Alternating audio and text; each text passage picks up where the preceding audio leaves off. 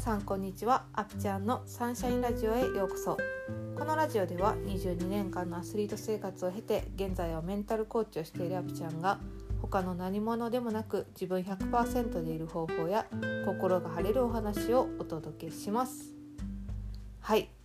えー、昨日はですね私の35回目の誕生日でした。よあの私大阪に住んでるんですけどアベノハルカスっていうめちゃ高いビルがあるんですね。でそこ展望台があるんですけど地上から300メートルの高さから大阪を一望できるんですね。で昨日行ってきたんですよ。でめちゃくちゃ綺麗やったんですよ。で近いからそんなねこういつでも行けるかと思って全然興味なかったんですけどもう行ってみたら想像以上の夜景の綺麗さでこれお金払う価値あるわって 思いましたね。なのであの皆さんも家の近くで、まあ、近いからいつでも行けるかと思って行ってないとかあったらね是非行ってみてください。きっと想像以上の感動を得ることができると思います。はい。ということで今日のポッドキャストのテーマに行こうと思います。今日のテーマは自分に立ち返る場所はありますか？というお話をしたいと思います。で私あのこのポッドキャストの冒頭でも言ってるんですけど今はメンタルコーチとして活動しています。でなんでメンタルサポートをするようになったのかっていうところなんですけどあの私自身がアスリートをやっていて本当にメンタルの大切さに気づいたんですね。でそこを整えんことには、うん、行動も良くならないしこう物事の捉え方もねこう変わらないからなんかすごい苦しいまま競技をやってしまってるなっていうふうに思ってすごいメンタルの道に興味が出てどうやったら自分のメンタルって整うんかなとかどうやったらそのメンタルがこう結果によく影響するんかなっていうことをね考えてて今に至るっていう感じなんですよ。うん、で私はねその自分がアスリートやってる時に本当に結果が出ない時とか周りから認められてないなって自分が感じる時に苦しさを感じてほんとしんどかったんですよ。うん、でそのしんどい時っていうのは自分と乖離している状態なんですね。で乖離ってその自分と離れ離れになっている、え自分の本当に思っていること本音と行動が違うことをしているっていう時はしんどさを感じます。でアスリートって自分と乖離する場面が多いなっていう風にね私は自分の経験を経て思うんですよ。でなんでかっていうとやっぱり結果っていうのがねもう目に見えてわかる数字とかあの順位とか、うん、それがすごい自分を揺さぶる要因になるしあのあとは周りの人も応援してくれてるんですけどそれがねもうその期待に応えないとっていうプレッシャーになったりとかあとはもう結果に依存する自分の価値結果が良かったら自分の価値が高まって結果が悪かったら自分の価値が、えっと、下がるっていうその結果に左右される自分っていうのもすごくしんどくなる。で本当に自分を見失う要因がめちゃくちゃあるなっていうふうに思ってたんですよね。うん、で私ドイツに留学したんですよ2018年から2019年に1年間ドイツに留学して陸上競技に専念してたんですけど私はねその時が一番しんどかったんですよ。自分のやりたいことをやっているはずなのに結果につながらなくってドイツっていうその異国の地に行って自分のエネルギーもお金も時間も全て注いでるのに結果が出ないしんどさがあった時に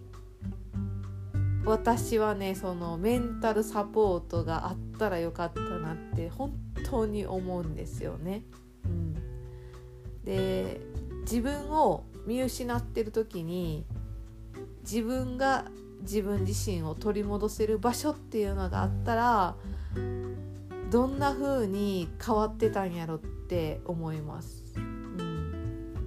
ん、で自分を取り戻せる場所っていうのは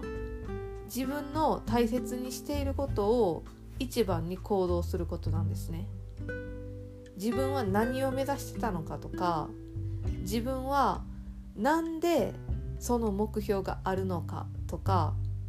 私やったら何をするためにドイツに来たのか。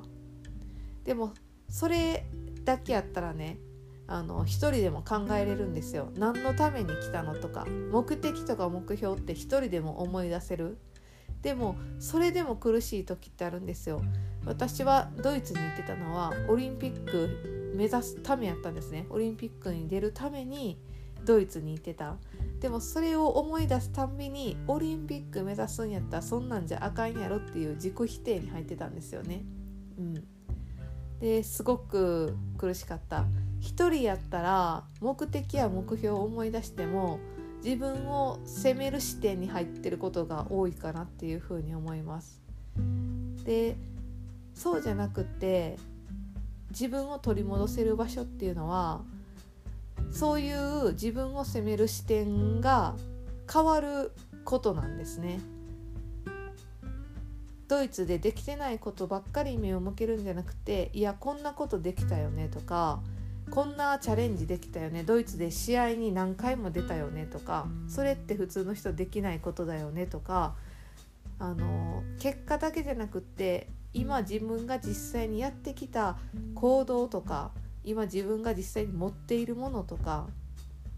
今日あった嬉しかったこととかっていうのに目を向けるだけで自分っていうものをね取り戻せたりするんですよね。うん、で